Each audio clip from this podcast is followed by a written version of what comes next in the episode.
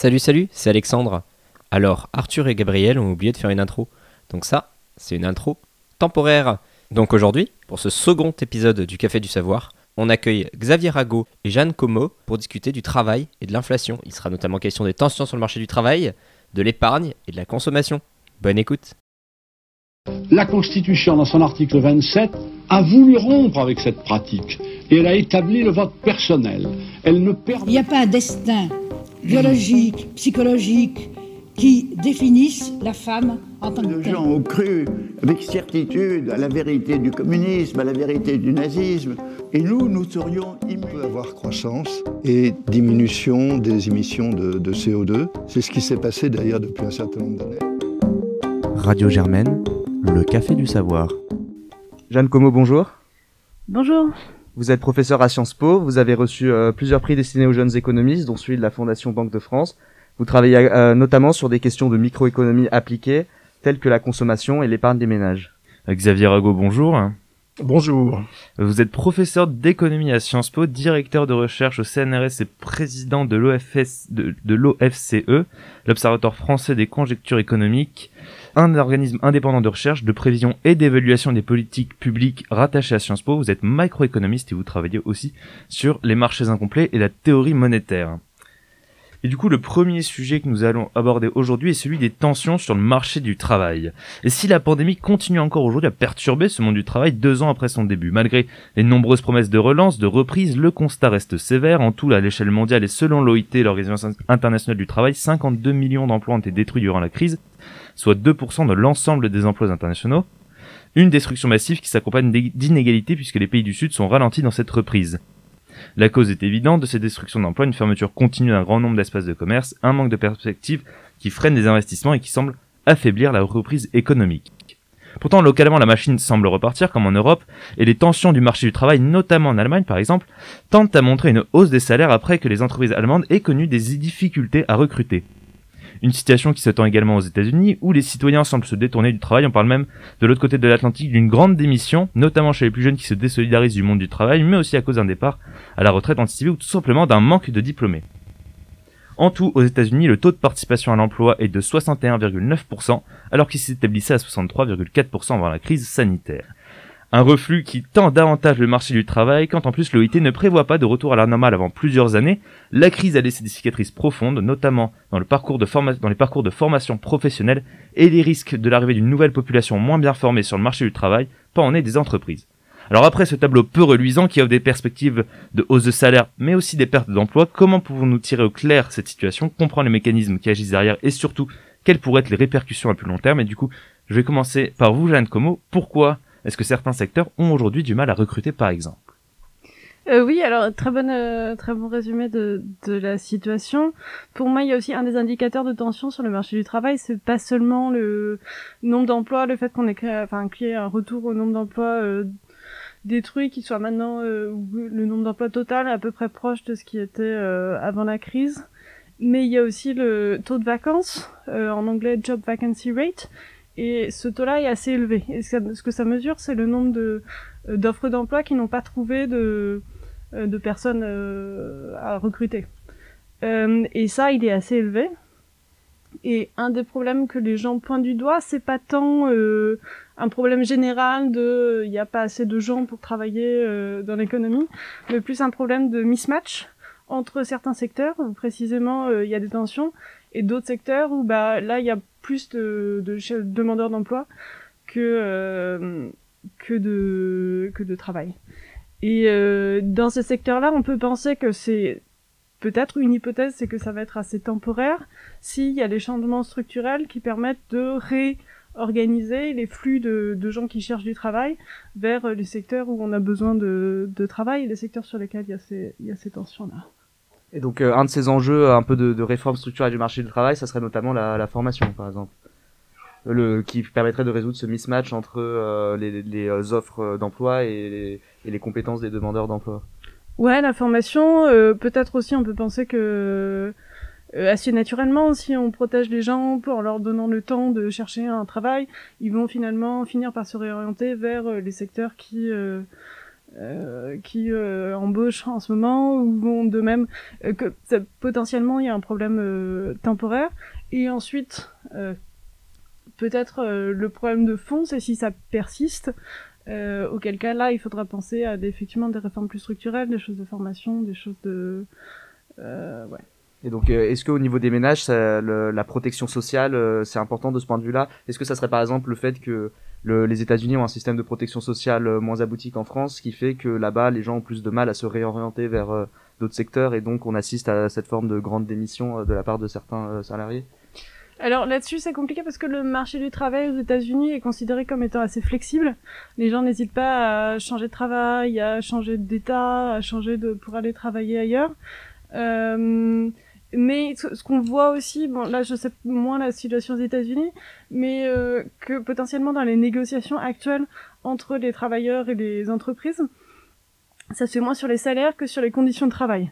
Que du coup les employés ont des, un pouvoir de négociation un peu plus élevé dans certains secteurs en ce moment et l'utilisent pour essayer de gagner pas seulement des augmentations de salaire mais aussi des meilleures conditions de travail et que c'est ce changement-là qui va peut-être finir par réussir à faire en sorte que ces secteurs-là ont moins de problèmes d'embauche parce qu'ils offrent des conditions de travail euh, un peu plus attractives. Et par rapport à avant la crise, est-ce qu'on est susceptible de voir une évolution à, à long terme des, des préférences euh, des ménages, notamment des préférences des salariés dans certains secteurs? Par exemple, on parle de la restauration où les conditions de travail difficiles font que certains remettent en question euh, des choix de carrière. Vous qui vous intéressez donc au, au choix des ménages, est-ce que euh, les, les préférences vont évoluer de manière euh, durable de ce point de vue-là? Euh, ça, c'est dur à dire. Je pense que ça va dépendre de beaucoup de facteurs, en particulier de comment est-ce qu'on gère le télétravail après la, la enfin, si la pandémie finit par, euh, par euh, diminuer, comment est-ce qu'on maintient du télétravail ou pas, est-ce qu'on, euh, comment est-ce que la société se réorganise un peu après la, après la crise?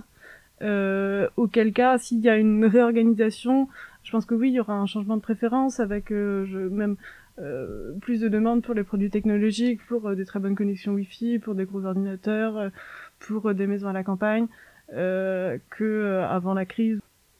Xavier Rago, dans un article de 2014 coécrit avec Édouard euh, Julien Materon et Juan Rubio Ramirez, vous étudiez les conséquences d'une hausse de l'épargne de précaution que l'on constate actuellement sur le cycle économique.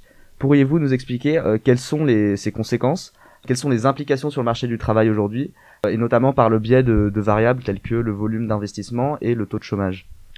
Oui, tout à fait, parce que c'est un peu la question centrale aujourd'hui, c'est effectivement cette question de l'épargne des ménages. Euh, pour comprendre la situation actuelle, et effectivement l'introduction était bonne euh, de cette panorama global du marché du travail, mais il faut voir un peu la singularité de la situation française en fait, euh, avant de voir l'effet de, de l'évolution de l'épargne. C'est qu'on est revenu à un taux euh, d'emploi euh, supérieur à celui de 2019 euh, dans les chiffres. C'est-à-dire qu'en en fait, il y a plein de gens qui travaillent au moment où on se parle, alors qu'on est quand même en- encore dans une grande phase d'incertitude et de risque épidémique avec Omicron. Donc on est une situation de forte incertitude, il y a plein de gens qui travaillent, et le PIB, la richesse produite, est, est un peu retrouvé son niveau de, de, de 2019, mais globalement, ça veut dire que on a l'impression qu'il y a beaucoup de gens qui travaillent, la productivité globale est faible parce que la richesse n'a pas été n'a pas suivi la hausse du taux d'emploi et en même temps il y a des pénuries euh, sur certains secteurs. Euh, le point que je voudrais mentionner c'est que quand on utilise un peu des modèles macroéconomiques pour voir ce qui se passe, on a l'impression que si on prend les mêmes comportements des entreprises que ceux avant la crise, il devrait y avoir peut-être de l'ordre de 200 000 à 300 000 en- emplois en moins. Euh, C'est-à-dire qu'il y a 200 000, 300 000 emplois, qu'on peut dire un surcroît d'emplois, dans les entreprises qu'on a du mal à expliquer par euh, l'évolution de la demande, c'est-à-dire les restaurants, euh, les boîtes de nuit, l'évolution de l'offre, les difficultés de production euh, dans l'automobile. Donc une fois qu'on corrige de tout ça, il y a quand même de l'ordre de 200 000 personnes. Ça fait un peu moins d'un point de taux de chômage quand même, donc c'est pas rien. Et donc on a du mal à l'expliquer. Euh, deux points de, de, de, d'information, c'est que une fois que j'ai dit tout ça, euh, faut reconnaître qu'on ne sait pas grand-chose sur les chiffres et l'état de l'économie. C'est-à-dire que c'est assez impressionnant dans cette crise, et c'est important parce qu'il faut que les auditeurs soient, soient conscients de ça, qu'on se donne des chiffres économiques aujourd'hui. euh, Il y a beaucoup d'incertitudes. Et parfois, c'est un an après qu'on se rend compte, ah ben non, on a mal mesuré. Je vous donne un exemple. Il y a, une semaine, on a appris que finalement le déficit de l'État pour 2020, c'était pas 8% du PIB, mais c'était en fait probablement 7% du PIB. Un point, ça fait juste une vingtaine de milliards. Et, surtout, quand je dis ça, c'est pas pour incriminer euh, les statisticiens, c'est que on révise beaucoup les chiffres parce qu'on mesure différemment. Donc, on est en train d'essayer de comprendre. Euh, pour donner ma, compréhension de ce surcroît d'emploi et en même temps des pénuries, moi j'ai l'impression, ce qui est probable, c'est que les entreprises font un peu de, de rétention de main d'œuvre. Euh, c'est une manière d'essayer de voir ce qui va se passer dans le futur sur le marché du travail. On garde un peu plus ses salariés qu'avant parce qu'on ne sait pas, peut-être que la demande va repartir très fortement après la crise. Même Et si donc- ces salariés produisent moins. euh, Voilà, ils produisent moins, mais on les garde parce qu'on sait que si jamais ils s'en vont, on aura du mal à en recruter. Donc il y a une sorte, je vais le dire comme ça, un peu d'épargne, de précaution des entreprises elles-mêmes qui gardent leurs salariés en attendant peut-être un boom de demande. Et pourquoi ce boom de demande, me demanderez-vous? À cause effectivement du taux d'épargne des ménages. Et c'est pour moi, j'avouerai que sur la thématique marché du travail, inflation, chômage, c'est ça la grande question. Il se passe un truc un peu fou aujourd'hui dans, la plupart des économies, c'est la chose suivante. L'État a soutenu massivement le revenu des ménages, avec des dimensions d'inégalité dont je vais pas rentrer dans, le sujet là, mais, mais même globalement, on a fait à peu près euh, 15% de dette publique en plus pour soutenir le revenu des ménages. Les ménages pouvaient pas consommer, ils ont épargné tout ça. Et pendant la crise, le taux d'épargne est monté à 25%, et on a eu un taux d'épargne quasiment euh, chinois. Enfin, c'est le taux d'épargne le plus élevé qu'on connaisse. Aujourd'hui, les ménages ont une richesse liquide de l'ordre de 160 milliards. C'est colossal, c'est c'est c'est énorme. Pour vous donner un ordre de grandeur, si jamais ils consommaient un cinquième de ce montant-là, un cinquième, alors ça ferait 1% de croissance en plus, 2% de taux de chômage en moins et 1,2 point d'inflation en plus. Et c'est ce qui se passe aux États-Unis aujourd'hui parce que des ménages commencent à consommer leur épargne. Donc, l'évolution de la situation française avec l'inflation va dépendre de ce que vous et moi et, d'autres hein, qui ont des euh, de l'épargne. C'est pas grand chose par ménage. Ça peut être 100 euros, 200 euros. Ça peut être aller à un restaurant en plus, aller euh, acheter une, une, une voiture un peu plus grande, acheter un, un s'équiper un peu plus dans la maison, c'est-à-dire des biens durables. Ça, ça va faire la- la- la- l'activité économique. Que vont faire les ménages globalement de ce surcroît d'épargne? On n'en sait pas grand-chose. Et donc là, euh, tout le monde se, se- se- essaie de réfléchir à, à ce qui va se passer, aussi bien la Commission européenne, les, les statisticiens, les prévisionnistes. Il y a certains flous, et il y a deux scénarios. Un scénario, ils consomment un petit peu leur épargne, et dans ces cas-là, on aura de l'inflation, comme, en, comme aux États-Unis. C'est pas le cas aujourd'hui, hein, c'est pas le cas aujourd'hui. Et un autre scénario, ils vont conserver cette épargne, et pendant 5 à 10 ans, ils vont l'utiliser doucement pour s'équiper, voyager. Dans ces cas-là, on aura une stabilisation progressive de l'économie. Mais l'enjeu de ce taux d'épargne, c'est que c'est pas impossible qu'on ait un choc de demande, c'est-à-dire une consommation très forte en sortie de crise, qu'on a vu en 2020 dès qu'on a levé les conditions sanitaires. Donc, ce qui est assez fascinant, c'est un peu l'introspection. Euh, pour tous ceux euh, dont des proches ont eu un, petit surcroît d'épargne, qu'est-ce qu'ils vont faire de cet surcroît d'épargne? En fait, ça dépend de nous, en quelque sorte. On sait que cette épargne, elle est très inégalement répartie selon le, le niveau de revenu. Alors, euh, Jeanne Como, est-ce que cette inégale répartition de l'épargne euh, entre les ménages les plus modestes et les ménages les plus aisés, elle change quelque chose à la manière dont elle va être dépensée euh, à, partir de la sortie de crise? Euh, oui, effectivement. Donc, on sait euh, dans la littérature sur la consommation que, a priori, les ménages les plus pauvres euh, consomment une part davantage, une part euh, supérieure de leur euh, de leurs revenus. Il y a eu donc pendant la crise, il s'est passé à un moment, l'État a donné une allocation. Euh, et certains économistes qui avaient accès à des données bancaires euh, importantes, des économistes du CAE, euh, du Conseil d'analyse économique, ont essayé de mesurer quelle était la, marginale, la propensité marginale à consommer de cette, euh, à partir de cette euh, allocation qui avait été distribuée aux Français au printemps 2020, je crois. Euh, et du coup, ils ont mesuré, ils ont pu mesurer aussi la, la différence de donc euh, propensité marginale à consommer, et ont effectivement trouvé que les ménages les plus pauvres euh, consommaient une, avaient une propensité marginale à consommer beaucoup plus élevée. Le, la propensité marginale à consommer moyenne était de 38%, ce qui est quand même assez, assez élevé par rapport aux chiffres euh, moyens. Ça veut dire que dans l'année, vous allez consommer 38% de, de l'allocation reçue. Vous allez augmenter votre niveau de consommation de 38% du montant de l'allocation. Et la chute aussi, enfin, de manière dynamique sur cette épargne, la chute massive de la consommation qu'on a vue, euh, dont Xavier parlait et qui a mené à cette épargne, était en fait euh, largement dominée par les ménages les plus aisés. Les ménages les plus pauvres, eux, n'ont pas fait donc ce 100 euros, 200 euros dont Xavier parle. Euh, il a essentiellement été fait par des ménages aisés, euh, des déciles les plus les plus hauts de la distribution de la richesse, et pas par les plus pauvres. Et du coup, a priori, il y a ces deux effets. À la fois, les gens ont plus d'épargne, mais en même temps, les gens qui ont épargné le plus sont les gens qui, a priori, consomment une part un peu plus faible de leur euh, richesse, de leurs revenus, euh, à chaque période. Et euh, vous, justement, vous travaillez actuellement dans un article où vous demandez aussi si les, les personnes avec un revenu permanent plus élevé répondent davantage aux chocs transitoires de revenus, qui sont justement le type de choc qu'a induit le Covid. Alors, euh, est-ce que vous, vous, trouvez la même chose? Est-ce que et, quelles sont les implications à partir de maintenant au niveau macroéconomique? Est-ce que ça veut dire que les, les ménages les plus modestes vont euh, moins ou plus dépenser les parts de, de précaution qu'ils ont accumulées? Euh, Oui, alors donc mon papier c'est euh, regarder en effet à euh, richesse constante. C'est-à-dire que si deux personnes ont exactement le même niveau de richesse, le même niveau de, de, de richesse accumulée, euh, et que l'un a un revenu permanent plus élevé, c'est-à-dire sur l'ensemble de la vie. Euh, c'est-à-dire que là, il y a une de le revenu permanent, c'est la composante de votre revenu que vous anticipez de garder tout le long de votre vie, jusqu'à jusqu'à votre retraite. Et si ça c'est plus élevé, ça veut dire que vous faites face à un peu plus de risques. Si vous avez un revenu permanent plus élevé, ça veut dire que vous anticipez de financer une plus grande part de votre consommation à partir de quelque chose qui est dans le futur, qui est un peu incertain, qui est sujet à des chocs. Euh, et du coup, vous allez vouloir épargner un petit peu plus que l'autre personne, qui le même niveau de richesse, mais un revenu permanent un peu plus faible, qui du coup anticipe de financer sa consommation plutôt sur sa richesse actuelle que sur son revenu futur incertain, va faire un peu moins d'épargne que vous.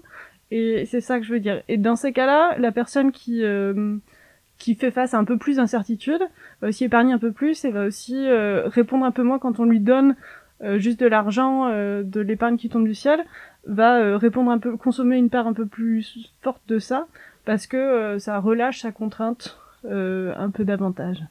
Mais c'est des effets à richesse constante et donc ça veut dire que si on regarde en dynamique et que petit à petit il y en a un qui accumule plus de richesse, alors là c'est difficile de comparer les propensités marginales à consommer. Xavier Rago, donc quand on observe euh, la difficulté de certains secteurs en tout cas à recruter, ceux qui n'ont pas forcément de rétention de main d'œuvre, je pense notamment euh, à la restauration, beaucoup de politiques parlent en ce moment euh, d'une revalorisation urgente des bas salaires. Est-ce que cette revalorisation elle est possible? Est-ce qu'elle est nécessaire? Alors, c'est intéressant. Alors, est-ce qu'elle est possible euh, Oui. Est-ce qu'elle est nécessaire Peut-être? Je vais y revenir. Ce qu'on voit effectivement dans certains secteurs, et si je prends la restauration avec les accords euh, qui sont en débat, mais avec des, propositions assez euh, élevées d'augmentation de salaire dans la restauration, c'est que il y a quelque chose qui se passe, c'est que on voit qu'il y a une appréciation par les salariés eux-mêmes de la pénibilité du travail qui a bien sûr évolué dans cette crise. Et donc il y a une appréciation différente de certaines conditions de travail en crise, les horaires fractionnés, euh, la relation client, l'intensité du travail, qui fait que aujourd'hui à salaire constant, on voit les gens fuient ces, professions et qu'il y a une pénurie de main d'œuvre qui est euh, liée par un changement, je dirais, des préférences sociales des salariés eux-mêmes qui préfèrent les travailler dans d'autres secteurs. Et ça, je dirais, ça s'appelle le marché. On pense que le marché, c'est forcément on fait baisser les prix. Mais le marché, c'est quand on a des conditions de travail qui satisferont pas les demandes sociales, il faut que le salaire se euh, augmente pour que euh, l'offre de travail euh, et la demande de travail soient cohérentes en fonction du salaire et des, des, pénibilités de travail. Donc là, ce à quoi on assiste, et je trouve ça fascinant parce que c'est pas comme ça qu'on pense les choses spontanément, c'est un, un choc macroéconomique, deux, un changement de préférence sociale par rapport à la pénibilité du travail, euh, est-ce qu'il sera permanent ou pas? C'est un, débat complexe, mais au moins il est là dans les, dans les trimestres à venir, et qui fait que le pouvoir de négociation est du côté des salariés dans ces secteurs-là, et ça fait euh, ça pousse à la hausse les salaires. Mais c'est pas seulement les salaires qu'il faut regarder sur le marché du travail, c'est aussi qu'il y a plus de CDI par rapport au CDD, la durée des CDD s'allonge, si c'était un mois, ils augmentent. Donc tous les conditions de travail s'améliorent parce que là, on voit que euh, le pouvoir de négociation dans ces secteurs-là est du côté des salariés. Est-ce que l'économie est capable de l'absorber? Euh, Oui, bien sûr, et, il le faut qu'elle absorbe. Parce que le rôle de l'économie, c'est de, donner de l'emploi à tous dans des conditions qui sont aussi celles des préférences sociales. Et c'est le rôle du marché, donc des entreprises, de s'adapter à, à, ces éléments-là. Et les entreprises s'adaptent, et on l'a vu dans les propositions d'accords euh, d'évolution salariale, proposées même par les, euh, les chefs d'entreprise qui voient qu'à ces conditions-là, ils n'attirent pas les personnes. C'est le fonctionnement sain et normal d'une économie de marché, ces évolutions-là. Et, euh, et, on le voit sous nos yeux, et c'est assez intéressant. Je pense qu'il y aura des effets de diffusion dans d'autres secteurs, euh, hôtellerie, commerce, restauration, euh, pas seulement, qui est une évolution des préférences sociales et le dernier point que je veux dire là-dessus, parce que souvent les gens ont une, vision de l'économie de marché un peu biaisée, c'est que euh, l'évolution principale du, marché du travail, c'était une réduction des heures travaillées dans le temps long. Euh, c'est l'histoire du dernier siècle, c'est une diminution par deux des heures travaillées. Hein. Donc, il y a des accélérations en temps de crise, des ajustements des institutions du marché du travail pour satisfaire les, demandes sociales des, des, des, salariés, des citoyens. Et on est dans un moment comme ça. Donc, c'est très intéressant de ce qui se passe au marché du travail aujourd'hui. Et si donc les, les conditions euh, de travail commencent à s'améliorer, euh, que ce soit au niveau du salaire, de la durée des contrats ou euh, par exemple du nombre d'heures travaillées par semaine, on, on, ça veut dire qu'on doit s'attendre à ce que il y a une certaine augmentation de, du prix des des, des biens et des services dans, dans, dans ces secteurs-là, dans l'hôtellerie, la restauration, le commerce. Est-ce que ça veut dire que un certain nombre d'entreprises vont ne seront plus assez compétitives et devront fermer et qu'on assistera à une réduction euh, enfin à une fermeture d'un certain nombre d'entreprises et à une réduction de, de l'offre de manière générale? Je je pense pas. La réalité globale de, de, la macroéconomie française, c'est que grosso modo, la part des salaires est à peu près constante. Il y a, il y a, les profits n'ont pas explosé, ils n'ont pas diminué, ils n'ont pas augmenté. Il y a des petites fluctuations de quelques pourcents. Il y a beaucoup de marge de manœuvre d'évolution. Euh, Est-ce que si on augmente les salaires euh, de l'hôtellerie-restauration, euh, tous les cafés vont fermer? Euh, Je ne pense pas. Par contre, ce que je pense, et ça renvoie implicite à votre question, je pense que il faut absolument que ce soit décidé au bon lieu de, de, de niveau de négociation. Ça doit être probablement au niveau des branches, c'est ce qu'on voit. Parce qu'au niveau des branches, les gens ils connaissent la réalité. Euh, des deux côtés de la table, ils négocient. Donc ils connaissent la réalité de, des, des, secteurs, ils connaissent les petites entreprises, les grandes entreprises. Ils essaient d'avoir des conditions salariales qui fassent que les entreprises soient en concurrence non pas forcément sur les salaires, mais aussi sur, sur la qualité, sur la prestation, sur la localisation, pour avoir des lieux de concurrence efficaces. Donc c'est au niveau des accords de branche, des partenaires sociaux, qui que le, c'est important de négocier.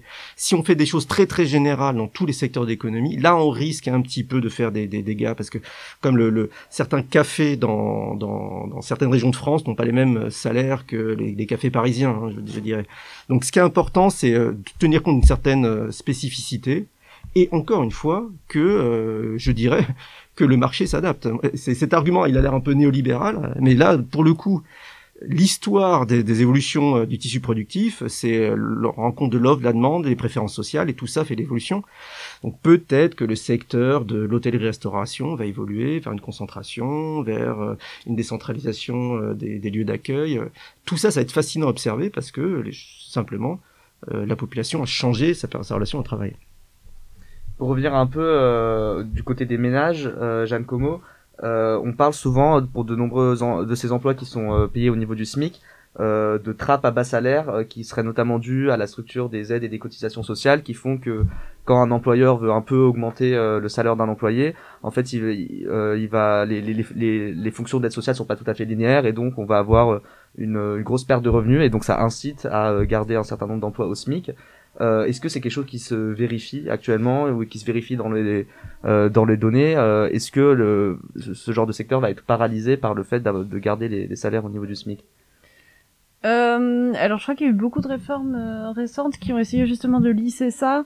Euh, le RSA en fait partie, d'essayer d'éviter les effets de seuil que vous mentionnez, c'est-à-dire le fait que à partir du moment le premier euro euh, que je regagne en salaire correspond à quasiment un euro de baisse d'aide sociale, et du coup ça m'incite pas trop à travailler.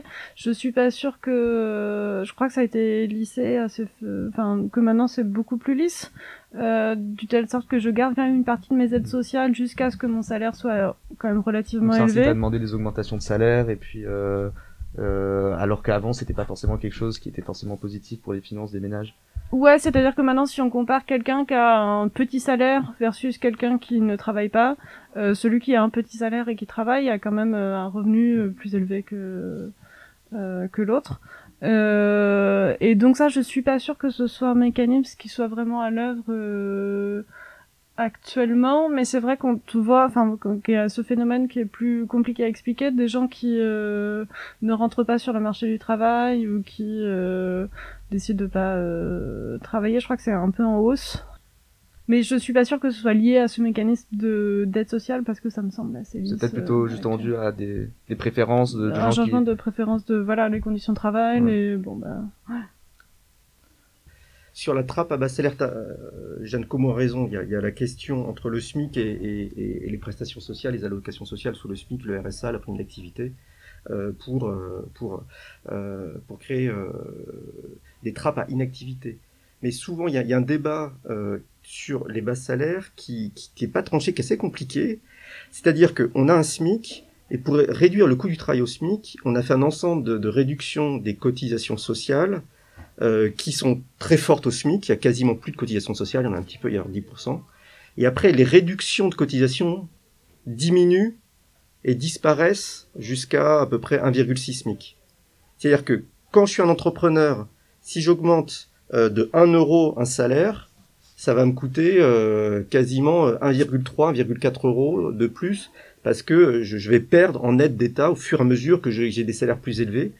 Et euh, il y a un débat au sein des économistes qui est de dire euh, est-ce que il y a effectivement est-ce que le fait qu'on fait décroître les aides par les réductions de cotisations sociales ça fait que les les salariés les entre, les employés les employeurs pardon ont des réticences à augmenter euh, les salaires et donc ça fait une trappe à bas salaire et euh, mais en même temps ça permet de d'aider euh, les gens notamment les non qualifiés à avoir un emploi parce que quand même ça subventionne l'emploi non qualifié hein, euh, ces aides là donc il y a y a un effet direct de court terme sur l'emploi il y a peut-être un effet dynamique sur l'évolution des, des salaires, cette, euh, ce, ce biais-là. C'est et, et je, il y a un débat assez vif entre différents points de vue. On sait pas le- lequel de ces effets l'emporte vraiment en termes Voilà. de masse totale d'emploi aujourd'hui? L'effet à court terme est très bien identifié parce qu'on sait mieux identifier les effets à court terme. Donc, il y a que la commission SMIC qui, qui, qui met ça en avant. Les effets à long terme sur les dynamiques d'évolution à 5-10 ans, c'est beaucoup plus compliqué à voir dans les données. Il faut suivre les personnes, donc il y a plus d'incertitude et le débat est encore un peu ouvert. Et du coup, il est temps d'aborder notre second sujet de discussion, le risque inflationniste. En décembre 2021, l'inflation, la hausse de l'indice des prix de la consommation, à la consommation en France, sur un an, a atteint 2,8%. Alors pour vulgariser ce chiffre, dites-vous que le prix d'un panier de biens communs, vos courses, l'électricité, l'électroménager, les abonnements, les dons à Radio Germaine ont en moyenne augmenté de 2,8% par an.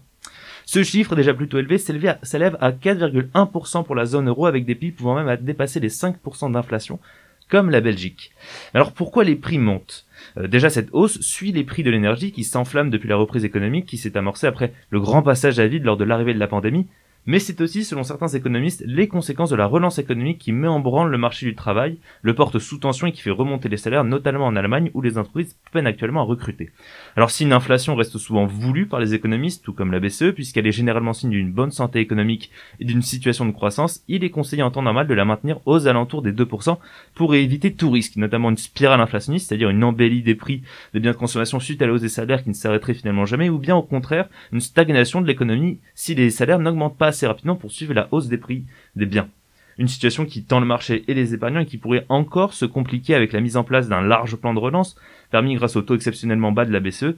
Dès lors, et ce sera le sens de nos questions, que risquons-nous avec cette inflation? Est-elle temporaire est-elle permanente ou transitionnelle? Et menace-t-elle notre croissance et notre reprise? Et du coup, Xavier Arago, je me tourne vers vous. Jusqu'à quel point on va reprendre les éléments dans l'ordre? Jusqu'à quel point peut-on attribuer cette inflation à la situation que nous venons d'évoquer sur le marché du travail? Alors, effectivement, euh, le sujet, c'est euh, dans les trimestres qui viennent, c'est la dynamique de, l'inflation. Alors, je vais commencer par être un petit peu provocateur. Euh, devant la, qualité de l'auditoire de Radio Germaine, je peux me permettre d'être provocateur. Euh, Les prix qui augmentent, c'est pas d'inflation. C'est pas ça l'inflation.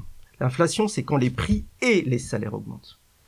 Ce qu'on appelle inflation, c'est que c'est ce que vous avez évoqué dans la boucle prix-salaire des 70, les prix augmentent de 2, 3, 4, 5, 10, les salaires augmentent de 2, 3, 4, 5, 10, et à la fin, ils peuvent augmenter tous les deux de 10%. Les prix augmentent, les salaires augmentent, les salaires augmentent, les prix augmentent, et tout augmente. Et on sait qu'il y a certains pays où l'inflation est à 10%, 100%, 1 million de pourcents. Je, quand je donne des cours en économie monétaire, je parle de certains pays que je vais pas citer pour vexer personne, mais qui ont plus maîtrisé l'inflation et ça devient terrible. On en est très très très très loin. On en est très très très très loin. Donc là, ce qu'on voit aujourd'hui, c'est une hausse des prix avec des salaires relativement faibles.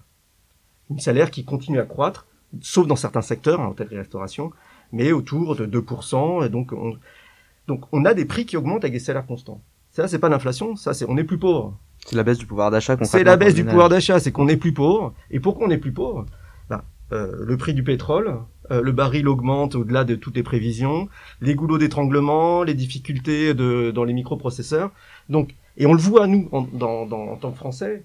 La, la, le résumé macroéconomique du fait qu'on est plus pauvre, c'est notre balance commerciale, c'est-à-dire euh, on importe euh, beaucoup plus qu'on exporte, et donc on paye de plus en plus cher des, des, des, biens énergétiques qui sont dans le panier de consommation des ménages et qui fait la hausse, euh, pour l'instant, une très très grande partie de euh, la hausse de l'inflation euh, que vous avez mentionné. C'est-à-dire quand on enlève ces biens-là, les biens énergétiques, agroalimentaires, les biens dont les, dont les prix sont déterminés sur le marché mondial, on arrive à un concept qu'on appelle l'inflation sous-jacente. Et cette inflation sous-jacente, elle est autour de 2%. Donc, euh, y a l'inflation qui ne s'explique pas par euh, les biens importés. Voilà, l'inflation qui est l'inflation qui est vraiment du mécanisme de, de, de négociation des prix, des salaires dans l'économie. Donc, pour l'instant, vous voyez, moi, je fais partie de ceux qui pensent que en France, la discussion française, encore une fois, du risque inflationniste, c'est la mauvaise importation d'un débat américain. Parce que c'est vrai qu'aux États-Unis, elle est à 7%. Il se passe des choses aux États-Unis. On en est très très loin en France. Il faut regarder, il faudra regarder, mais il, faut, se rassurer sur, on est très très loin d'un danger euh, inflationniste. Pourquoi je dis ça? Parce que il y, a, des propositions d'une dramatisation du danger inflationniste qui peuvent aboutir à des mauvaises politiques économiques. Euh, J'augmente les taux d'intérêt trop vite, j'ai tellement peur d'inflation que j'essaie de calmer la machine avant qu'elle ait commencé à tiédir. Donc, alors, est en surchauffe aux États-Unis, elle commence à tiédir en France, mais ne cassons pas la reprise en ayant trop peur euh, de l'inflation aujourd'hui. Donc, pour la France, moi, je suis parti de ceux qui pensent, pour l'instant, elle est très transitoire, parce qu'on voit certaines détentes sur certains prix des, des matières premières qui commencent à arriver parce que les difficultés logistiques commencent à être résolues. Donc, on n'a pas de raison d'essayer de, calmer l'inflation aujourd'hui. Euh, faisons attention à la spirale euh, inflation-salaire, mais euh, soyons, soyons cool. Est-ce qu'il n'y a pas quand même un, petit risque que les entreprises euh, fassent suivre les salaires euh, des, des de leurs salariés euh, face à des prix qui augmentent, même si c'est dû à de l'importation de produits énergétiques ou à l'importation d'inflation euh, d'autres pays. Est-ce que ça peut pas déclencher finalement euh, une, spirale économique, une spirale inflationniste qui n'aurait pas commencé encore? Oui, vous avez raison. Vous avez raison. D'autant plus que le, il y a, y, a, y a des hausses de prix qui sont très complexes aujourd'hui. Pour un, par exemple, on voit, euh, dont on a parlé, hôtel-restauration, il des hausses de salaire. Ça va se répercuter peut-être dans le prix des cafés. Donc euh, il y a peut-être la consommation de café, hôtellerie-restauration va évoluer, il y aura peut-être moins de café-restaurant. Euh, et donc il y aura des hausses des prix qui sont des hausses des prix relatifs euh, par rapport à certains secteurs. Il faut qu'hôtellerie-restauration soit attractive par rapport à certains secteurs industriels. Et donc la compétition des mêmes salariés va changer les prix relatifs qu'à faire l'inflation. Il ne faut pas lutter contre cette inflation parce qu'elle est nécessaire pour que l'économie s'adapte aux bonnes conditions. Donc tout ça fait qu'on a des mouvements de prix relatifs au sein du marché du travail on a des mouvements de prix relatifs du fait de choc des matières premières des produits importés. Et il ne faut pas, vous avez raison, que tous ces mouvements qui sont des ajustements d'économie se transforment dans des hausses de prix et de salaires systématiques qui pourraient enclencher un début de, de, de boucle prix-salaire. Là, pour le coup, qui sert à rien, parce que si tout augmente de 10%, euh, personne ne gagne et plus personne comprend euh, l'économie dans, la, dans laquelle on est. Donc, est-ce qu'aujourd'hui on voit des débuts de spirale? Je, c'est pas mon impression. C'est-à-dire qu'il y a des, des, hausses sectorielles. Et quand je vois l'augmentation du SMIC, quand je vois l'augmentation, on est plutôt à une augmentation moyenne autour des 2%. Donc il faut être vigilant, parce que euh, lutter contre l'inflation quand, elle est incrustée dans les prix, c'est euh, euh, euh, c'est très coûteux, parce que c'est dur de lutter contre l'inflation, souvent ça crée des récessions pour lutter contre l'inflation. Il faut être vigilant, et il faut être très clair sur la communication, et là je pense que la Banque Centrale Européenne qui doit dire, elle doit dire, je suis très très vigilante, euh, et bien expliquer euh, que euh, l'ancrage de l'inflation, qu'on essaie tous d'avoir, c'est à peu près 2% de manière consensuelle et éviter les dérapages. Euh, Jeanne Como, dans un article sur lequel vous, vous travaillez actuellement, vous étudiez le lien entre la variation du revenu d'un ménage et la variation de sa consommation. Euh, c'est- un, une valeur qu'on appelle la propensité marginale à, à, à euh, à consommer, pardon. Euh, et donc, euh, quelles sont les implications de cette question à une échelle macroéconomique, particulièrement à une période où des politiques fiscales euh, très ambitieuses sont déployées à, à travers le monde, et donc on a des, des variations de la, de la consommation, enfin des revenus de- de- des divers ménages? Euh, ouais, bah il y a deux, deux implications. Un, juste le niveau moyen de cette marginale, propensité marginale à consommer euh, permet de dire à une personne qui réfléchit à une politique, euh, bah si je fais cette euh, euh, relance-là, si je distribue un chèque de remise d'impôt au ménage ou un chèque, euh, l'allocation par exemple de rentrée scolaire au ménage, comment est-ce que ça va affecter la demande totale? Euh, et quand la propensité marginale à consommer est élevée, on sait que même des petits, euh, je peux, une petite politique va avoir un effet assez massif sur la demande, euh, alors que quand cette propensité marginale à consommer est plus faible, l'effet sur la demande de la politique publique va être plus plus faible. Donc c'est un peu cet indicateur-là qui est intéressant. Et de plus en plus aujourd'hui, ce à quoi on s'intéresse, c'est pas seulement la propensité marginale à consommer moyenne, mais c'est sa distribution dans la consommation. Parce que ça, ça dit des choses sur aussi pas seulement euh, la réaction à une politique publique, mais comment est-ce que euh, la réaction à des chocs. Euh, si tout d'un coup il y a un choc de destruction de richesse comme le euh, 2008, euh, la crise du logement aux États-Unis, où tout d'un coup toute la valeur des logements a baissé. Ça veut dire que c'est une baisse de richesse pour plein de gens, et donc comment est-ce que leur MPC a à varier, euh, euh, MPC, propensité marginale à consommer. Euh, si elle, une des idées de la grande récession de 2008, c'était que les ménages les plus pauvres ont une propensité marginale à consommer plus, plus, beaucoup plus élevée. Et donc, quand leur logement a perdu de sa valeur, ils ont massivement baissé leur consommation. Et ça a été euh, le début de, des problèmes euh, aux États-Unis. Alors que la même baisse de richesse, euh, ça, ça avait été observé par exemple sur euh, un krach boursier euh, qui avait eu un impact beaucoup plus, euh, dix ans auparavant, qui avait eu un impact beaucoup plus faible sur la consommation agrégée aux États-Unis et n'avait pas du tout engendré la crise massive qu'on a vue en 2008. Donc Et on parlait tout à l'heure de l'importance de la balance commerciale dans le fait qu'on importait un certain nombre de, de biens qui, qui contribuaient à, à l'inflation. Est-ce que euh, cette euh, propensité marginale à consommer, elle est répartie différemment entre biens français et biens étrangers dans le temps ou en fonction du revenu des ménages? Est-ce que certains types de ménages ont tendance à acheter plus de biens importés ou plus de biens produits en France? Euh, oui, alors euh, moi je connais mal euh, les propensités marginales à consommer par importé, pas importé. Ce qu'on voit, c'est que de manière générale, il y a des biens qui sont considérés comme dont la part dans le budget des ménages augmente avec leurs revenus. Euh, c'est tout ce qui est café, restauration. Euh, Donc des biens, plutôt des services, donc produits localement euh, et qui contribuent à, à l'économie française Mais euh, c'est un peu plus une courbe en U, c'est assez élevé, la part des biens importés dans le budget des ménages est assez élevée chez les plus faibles, chez les plus ménages de, aux revenus les plus faibles, euh, diminue un petit peu au milieu et réaugmente ensuite à la fin de la distribution. On pense notamment par exemple au, à la, la part de la consommation de de- d'essence euh, par exemple chez les ménages les plus modestes euh, et peut-être par exemple les, les biens de luxe ou des choses comme ça dans les ménages les, les plus aisés. Euh, mais est-ce qu'il y a aussi une évolution dans le temps de cette propensité marginale à consommer dans les années récentes ou dans le plus long terme? Est-ce qu'il y a une dynamique ou est-ce que c'est quelque chose qui reste plutôt stable par catégorie de ménage dans le temps? Secret, c'est que euh, on a encore des problèmes de mesure, euh, encore et toujours, et donc euh, des mesures assez fiables de cette propensité marginale à consommer.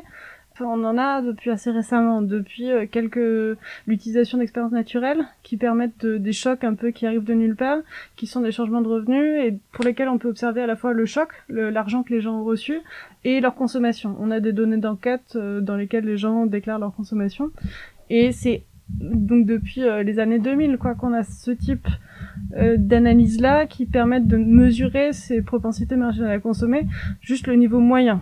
L'hétérogénéité c'est arrivé un peu plus tard et donc en fait à chaque fois qu'on veut être un peu plus précis sur quel bien répondre, euh, il faut des données de meilleure qualité Et c'est assez récemment qu'on a ça. Donc c'est pour ça que la comparaison dans le temps est un peu compliquée.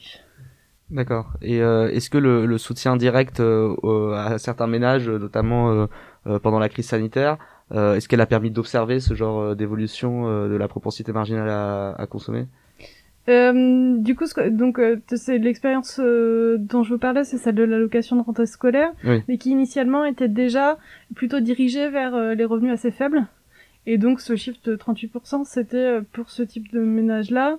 Et euh, je crois que c'était compliqué de... Enfin, on peut toujours essayer de faire de, de l'hétérogénéité, de regarder qui répond le plus. On a un problème quand on observe qu'un petit nombre de ménages, c'est difficile ensuite de, de, de, de faire des analyses très fines. Et euh, la, la diminution du pouvoir d'achat dont on parlait tout à l'heure, qui est due à l'augmentation des, des prix à, des prix importés, j'imagine que la manière dont elle se répercute euh, sur la demande agrégée, donc sur euh, la croissance et euh, le PIB, elle, elle, est liée donc à cette question de comment les ménages réagissent à des, des chocs de revenus, puisque ça, ça correspond à une diminution réelle de leurs revenus. Euh, l'inflation, oui, donc il y a des études qui montrent que quand l'inflation est élevée, euh, ce qui se passe, c'est que ben, ça dépend de si c'est l'inflation présente ou les anticipations d'inflation, mais euh, globalement, l'anticipation d'inflation incite plutôt à consommer tout de suite. par contre, juste une différence de prix relative selon certains secteurs va inciter à bouger sa consommation Mmh. vers les secteurs un peu les plus faibles. Si le prix du café augmente beaucoup, euh, je vais peut-être moins aller prendre mon petit déjeuner euh, en terrasse et plus euh, acheter euh, les biens dont le prix n'a pas augmenté.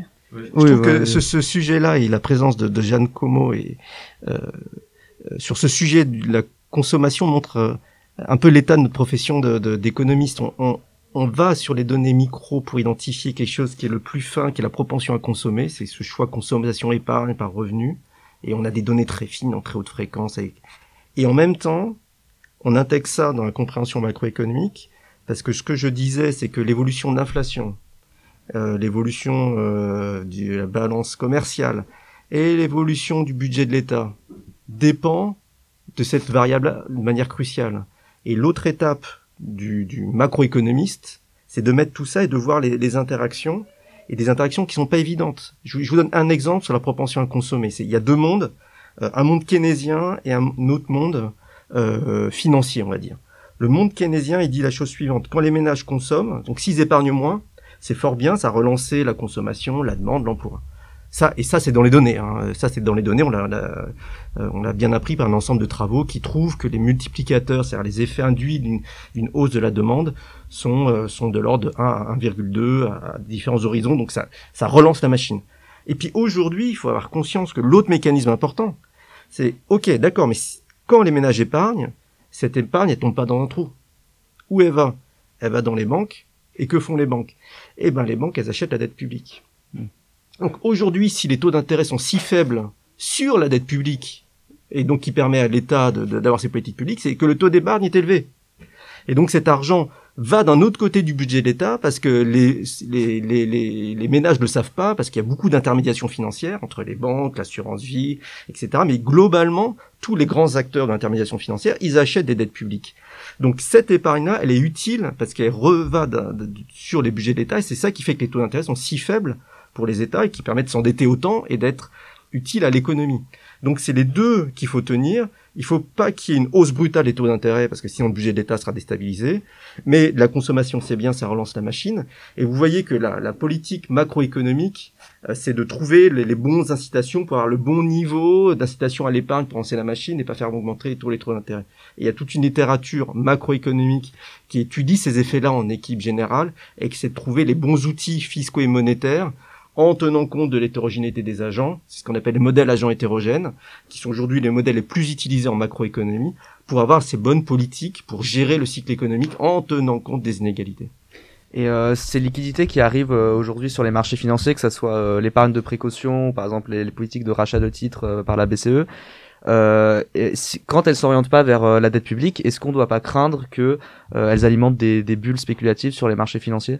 Faut le craindre, euh, faut le craindre et on a créé un ensemble d'institutions après 2008 pour gérer les bulles, les voir. Il y a le, euh, le Conseil européen du risque systémique vous voyez ces genres d'institutions européennes dont personne ne parle. euh, mais en fait, ça c'est utile, ces institutions, parce qu'elles elles regardent finement est-ce qu'il y a une bulle immobilière, par exemple. Mm. En Allemagne surtout. En Allemagne, ça, ça- l'immobilier est beaucoup plus dynamique qu'en France. hein. Alors qu'en France, on a plutôt une baisse des prix immobiliers dans certaines grandes villes, non? Voilà, on voit, il y a une baisse, euh, on semble qu'il y a une réallocation du choix de, de, de localisation. Tout ça, c'est très intéressant. Les gens, ils fuient un peu le, la, la grande ville stressante. On dirait qu'ils vont aller plus loin.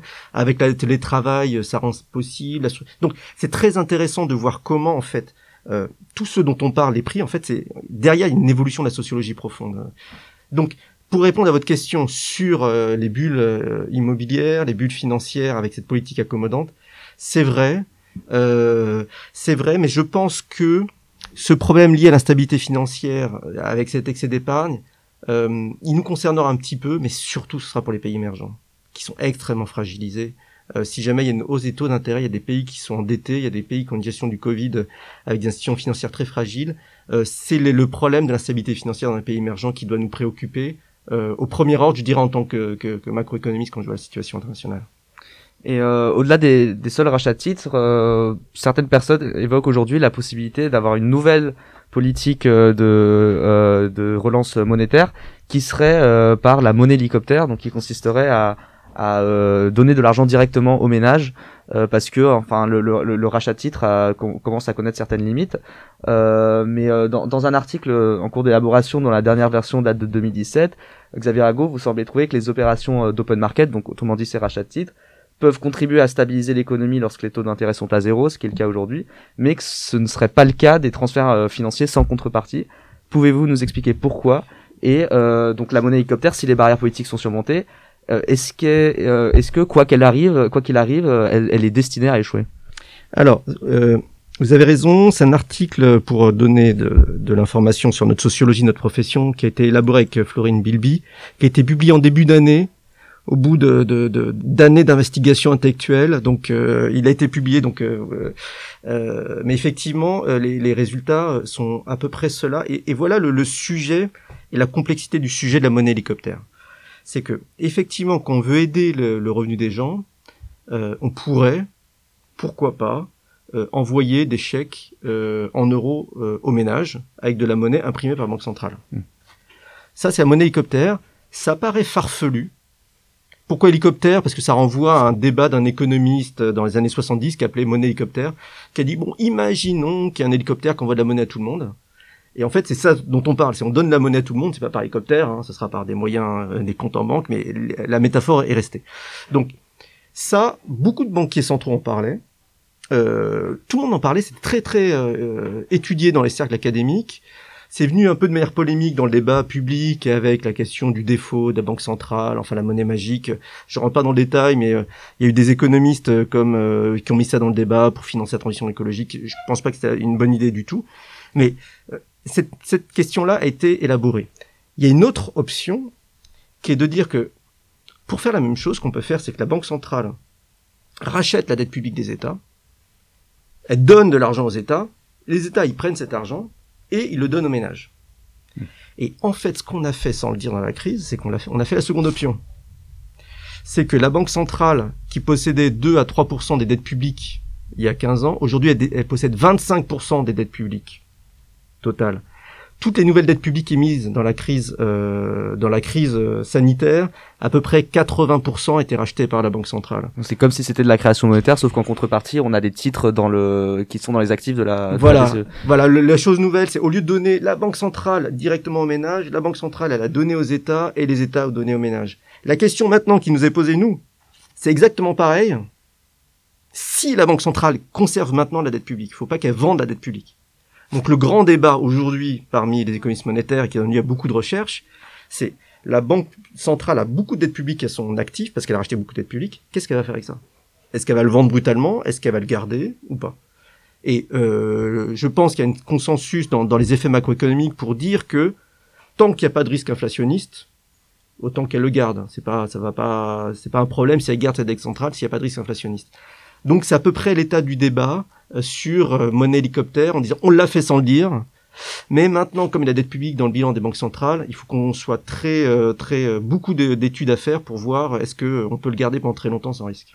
Et donc si je vous ai bien compris, la, la seule différence entre ce genre de rachat de titres et un transfert sans contrepartie, elle est comptable, elle est dans le fait que ces actifs sont euh, sont euh, dans le, le coffre de la banque centrale. Alors euh, pourquoi est-ce que vous euh, quelle différence vous trouvez entre ces deux types de politiques euh, dans, dans votre article? Votre question est, bonne.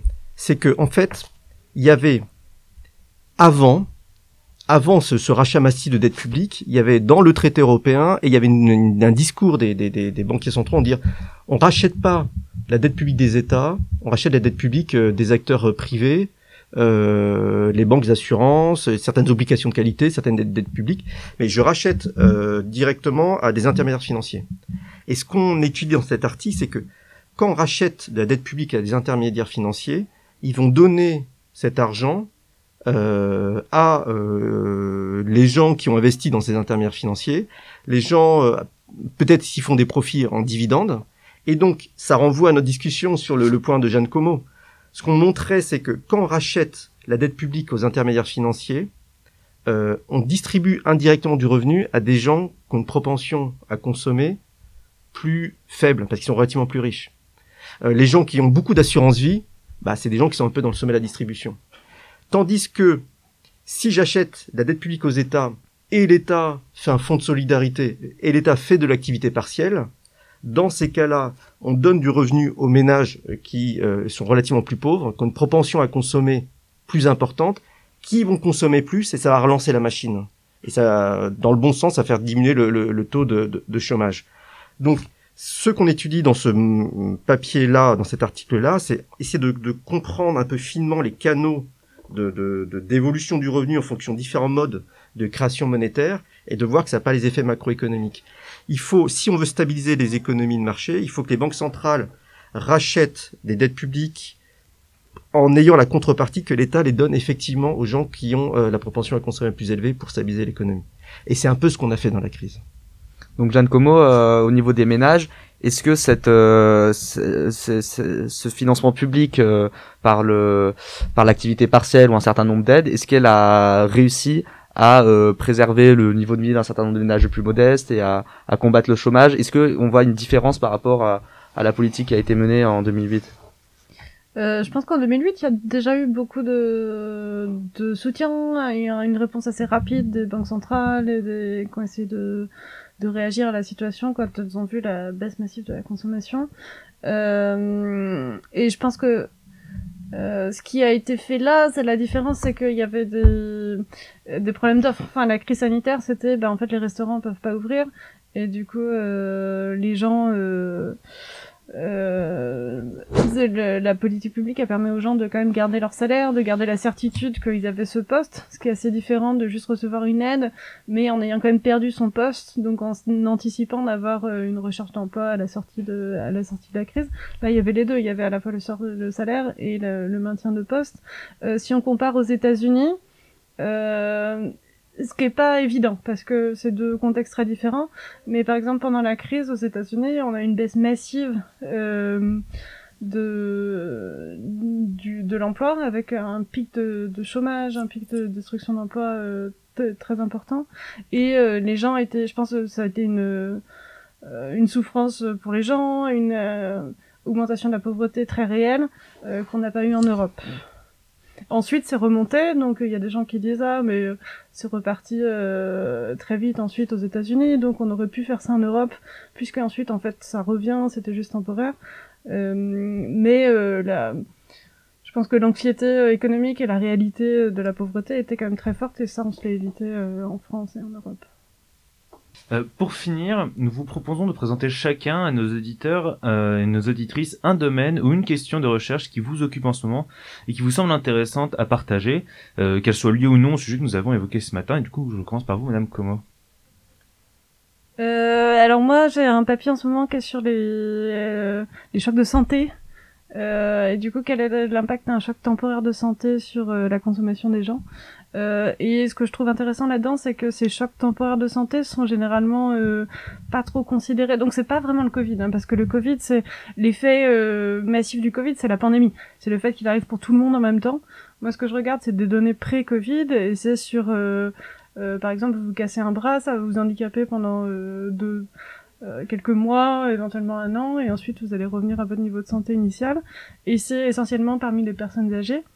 Et ces chocs-là, en fait, en, à partir de, surtout parmi les personnes âgées, ce qu'on regarde plutôt, ce que les papiers préexistants regardaient plutôt, c'était des chocs permanents. C'était euh, la dégradation lente de la, de la santé des gens. Et ce qu'on trouve, c'est qu'en fait, non, euh, les gens font face à des chocs transitoires de santé quand même assez importants. Et euh, ça explique une assez forte part de leur fluctuation de consommation, puisque quand euh, leur santé décline, même de manière seulement transitoire, euh, on pourrait anticiper que peut-être ils vont acheter plus de services ou ils vont euh, consommer davantage de biens importés ou des choses comme ça. Non, leur consommation décline et euh, on peut expliquer une assez une part assez importante de fluctuation de consommation des personnes âgées avec ces chocs de santé transitoires. Monsieur Rago? Oui, un papier euh, avec Florian Oswald du département d'économie, euh, François Legrand de l'EM et Aurélien Saucé euh, qui est de, de la LSI. La question, c'est fort simple. C'est pour un macroéconomiste, quelle est la politique optimale pour la transition énergétique? Voilà. Concrètement, ça veut dire quoi? C'est qu'on sait qu'il faudra consommer moins d'énergie. On sait que, en proportion du revenu, et on l'a vu au moment du débat des gilets jaunes, les ménages les plus pauvres euh, du fait de notamment euh, ceux qui sont les territoires loin des, des, métropoles urbaines, ils prennent la voiture, ils se déplacent, et donc ils consomment beaucoup de carbone. Donc on veut décarboner nos économies. Il y a plein de façons de le faire, euh, mais il y aura probablement un prix du carbone qui va augmenter, euh, ne serait-ce que parce qu'on va mettre une taxe carbone aux frontières européennes, hein, c'est un projet européen. Donc on veut inciter les gens à se à sortir euh, de, de, de l'économie carbonée, mais si on le fait naïvement, on voit qu'on si on augmente les prix, ben, c'est les ménages les plus pauvres qui auront le coût le plus important, et on voit les effets redistributifs euh, dont il faut tenir compte. Donc on essaie d'avoir une représentation réaliste de euh, des inégalités de revenus et de richesses dans la population euh, française et, américaine, de, de voir la consommation de chacun des types de biens et de voir la politique fiscale qui permet de, de, compenser les effets revenus pour les ménages les plus pauvres, ou d'avoir n'importe quel objectif de redistribution, mais au moins comprendre les objectifs de redistribution en permettant une décarbonation de nos économies. Est-ce qu'il faut financer la transition énergétique, par exemple, par dette publique? Euh, Est-ce qu'il faut financer la transition énergétique par un impôt sur le revenu plus progressif? Etc. etc. Tous ces, propositions sont dans le débat, mais il faut des modèles euh, de macroéconomie qu'on qu'on appelle les modèles agents hétérogènes, où on a toute l'hétérogénéité, et en même temps on tient compte de tous les effets sur les taux d'intérêt, sur les salaires, sur la demande agrégée dont on a parlé, pour poser la question.